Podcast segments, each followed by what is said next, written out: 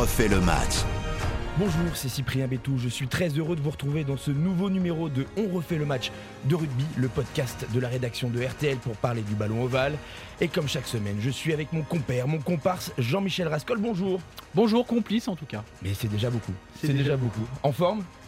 En forme, prêt pour ce podcast rugby. Et on va parler de La Rochelle, car au sommaire, c'est le top et le flop du week-end. Et c'est le top pour La Rochelle avec Rémi Bourdeau, troisième ligne de La Rochelle, qui enchaîne une nouvelle victoire. Nous ferons le point sur les autres clubs français et nos internationaux. Et on finira avec une histoire de Coupe du Monde avec toi, Jean-Michel. Et on reviendra sur la Coupe du Monde de 1991. Et nous avons un des acteurs, une surprise en fin de podcast. Oui, l'un des joueurs de ce match, ce fameux France-Angleterre euh, qui scella la carrière de Serge Blanco. Allez, on n'en dit pas plus, il faut rester jusqu'à la fin du podcast et tout de suite, on parle de La Rochelle. Le top et le flop du week-end. Ce week-end a eu lieu la deuxième journée de Champions Cup, la nouvelle Coupe d'Europe. La Rochelle est allée s'imposer en terre irlandaise face à la province de l'Ulster, 29-36. Ce match aurait dû avoir lieu à Belfast, mais finalement il a été délocalisé au dernier moment à Dublin, à la Viva Stadium, presque à domicile, car il n'y avait que 160 supporters rochelais d'autorisés dans le stade. Pour en parler, nous sommes avec Rémi Bourdeau, troisième ligne de La Rochelle. Bonjour Rémi. Bonjour à vous. En forme? Ouais, très en forme, très heureux d'être avec vous aujourd'hui. Merci à toi. Bon, c'est vrai que c'était des conditions un peu spéciales comme avant-match pour vous, non?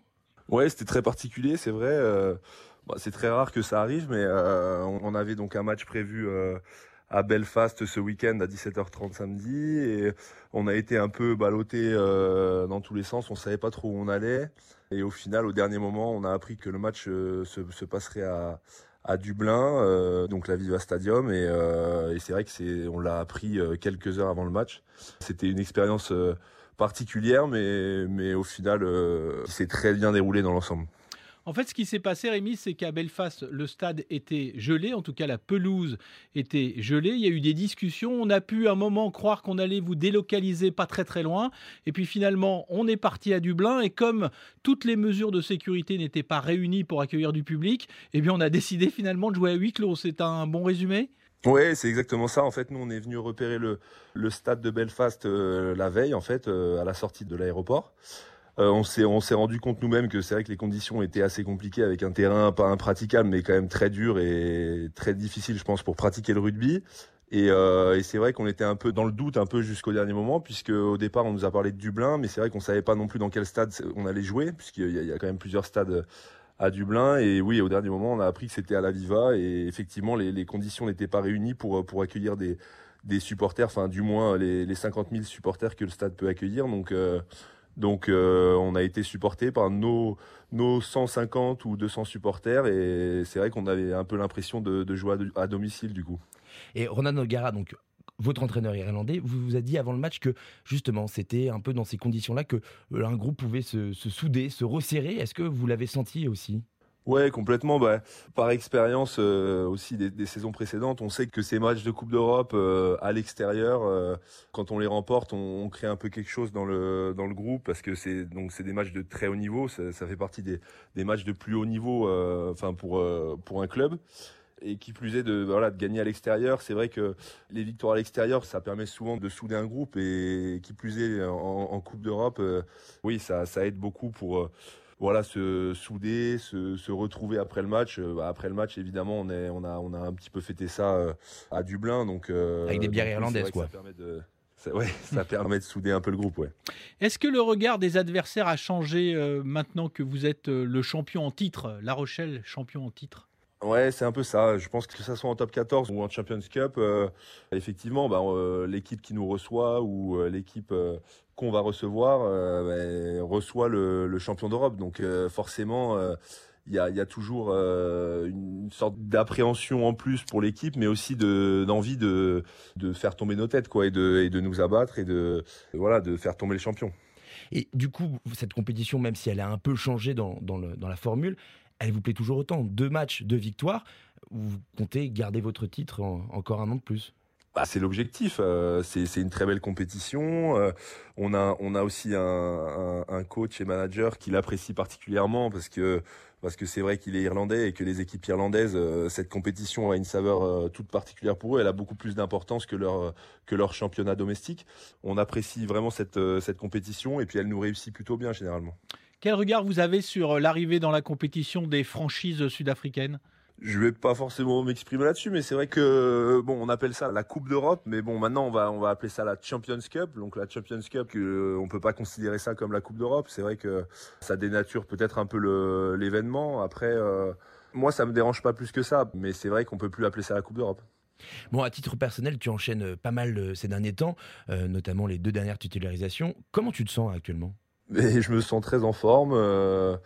Je me sens quasiment euh, au, mieux depuis que je suis, euh, je suis arrivé euh, dans ce club de La Rochelle il y a 4 ans et demi maintenant. Donc voilà, il faut continuer à, travailler, continuer sur cette lancée, mais c'est vrai que je, me sens dans une, bonne forme. Ouais.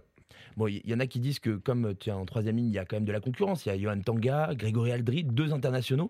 Il y en a qui disent que tu es un peu un travailleur de l'ombre et que tu leur permets de briller et que c'est un peu grâce à toi qu'ils sont en équipe de France, non?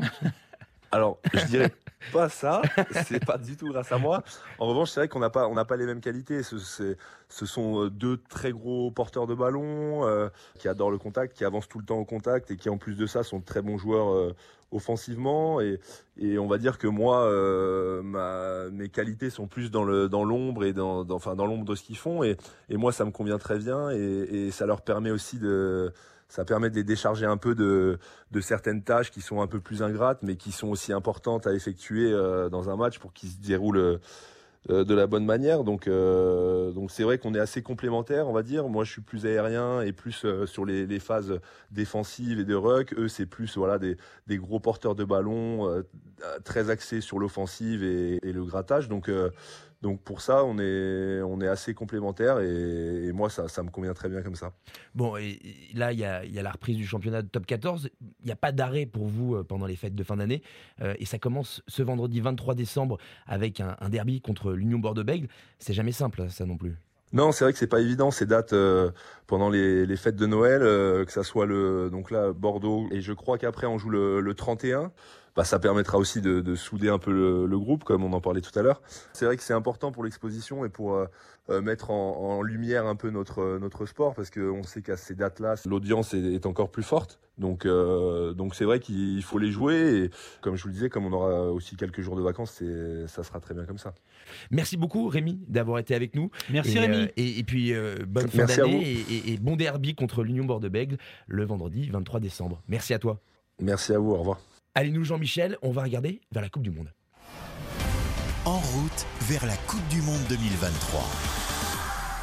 Et eh oui, dans moins d'un an débutera la Coupe du Monde de rugby en France avec France-Nouvelle-Zélande au Stade de France le 8 septembre prochain. Mais pour en être, c'est un long chemin de croix qu'attend nos tricolores et c'est pour ça qu'on va faire un petit état des lieux. Le baromètre des Bleus.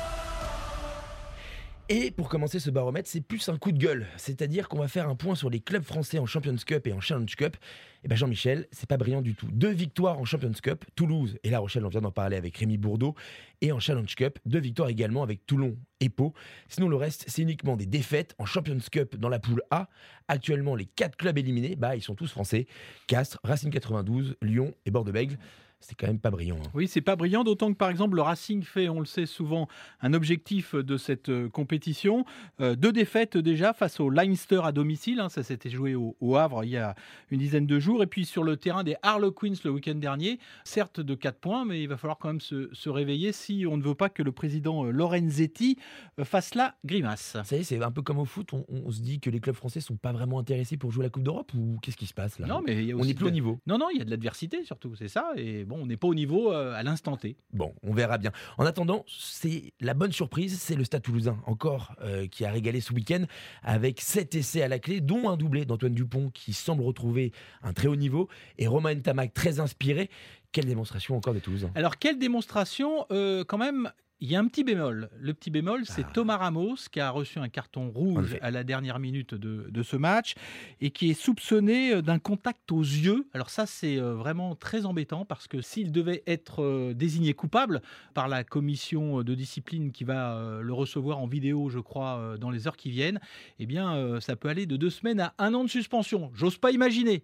Mais attention, Euh, voilà, les radars sont braqués euh, face à Thomas Ramos. Et on sait en plus que euh, pour, par le passé que deux joueurs internationaux français avaient, avaient connu ces mésaventures, David Atoub et, Julien Dupuis, et, les sanctions avaient été très très très lourdes. On espère pour lui que ce ne, ce ne sera pas le cas et surtout qu'il n'a pas fait cet acte. On en reparlera dans un des prochains podcasts. Et pour finir, on va se plonger dans tes souvenirs, Jean-Michel. Histoire de Coupe du Monde. Et pour cette histoire, cette fois-ci, Jean-Michel, la semaine dernière, on, on était revenu sur France-Angleterre, le quart de finale en 91, avec l'attentat sur Serge Blanco. le contrat sur la tête du capitaine du 15 de France. La fin de carrière de Serge Blanco. Et mhm. on a un des acteurs avec nous aujourd'hui. Franck Ménel est avec nous, Jean-Michel. Oui, Franck jouait au centre à l'époque. Il a disputé ce, quart de finale, comme la Coupe du Monde 91. Bonjour, Franck Ménel. Bonjour, Jean-Mi. Bonjour à tous.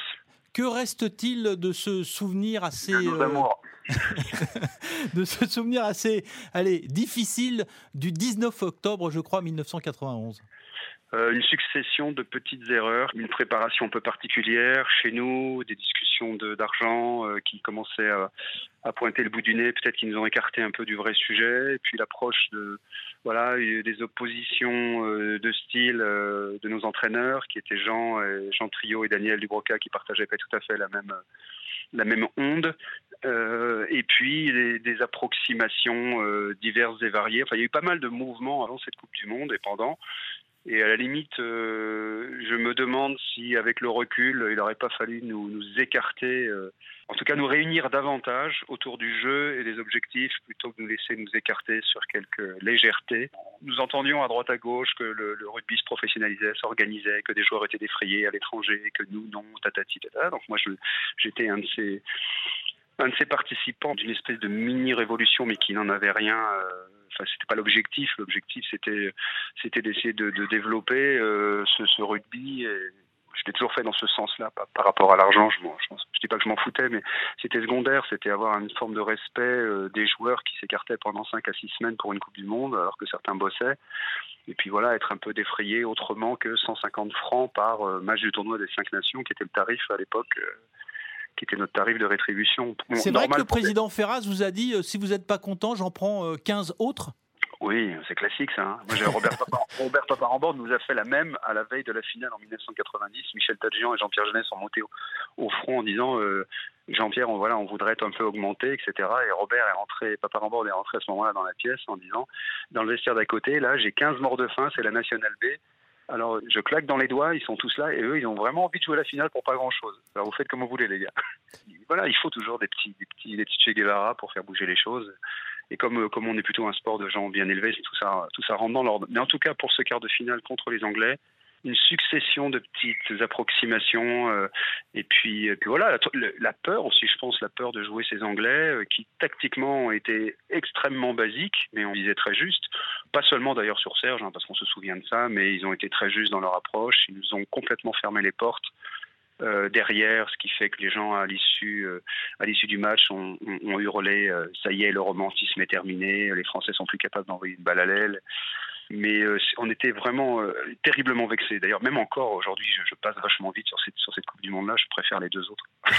je, me, rappelle d'un ballon, euh, tu files à l'essai, puis il y a un coup de sifflet, on revient à une faute dans le jeu, alors que ça paraissait assez simple. tu as encore ces images de regret Écoute, celle-là, je l'ai effacée. c'est un peu comme dans les histoires d'amour, tu tu ne te souviens que des bons moments.